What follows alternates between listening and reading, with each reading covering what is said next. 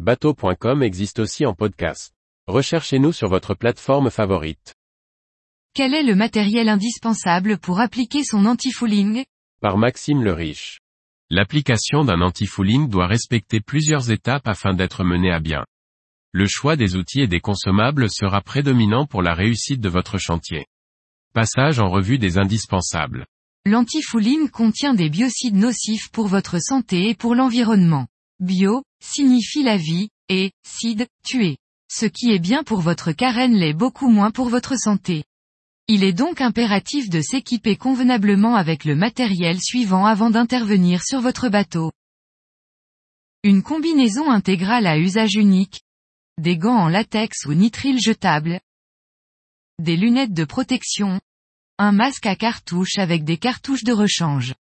Si celles-ci datent du précédent carénage, elles ont perdu leur pouvoir filtrant. Il faudra donc les changer. La préparation des œuvres vives nécessite le matériel suivant. Un nettoyeur haute pression vous permettra de nettoyer votre carène dès sa sortie d'eau. Le grattoir vous aidera à retirer l'ancien anti-fouling. Un décapant d'anti-fouling à appliquer à la brosse ou au pinceau.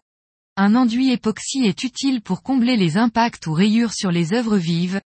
Un papier abrasif à l'eau afin de préparer la surface pour le nouvel anti-fouling. Un dégraissant va retirer les restes de matière et assurer l'accroche du primaire ou de l'anti-fouling. Il s'applique avec un chiffon propre. Le ruban de masquage va protéger la ligne de flottaison et les zones à ne pas peindre. Il peut être complété par un film en polyane pour protéger les œuvres mortes.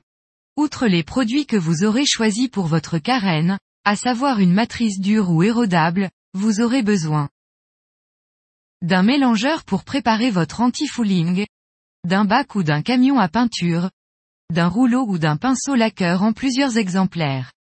Sans oublier l'huile de coude.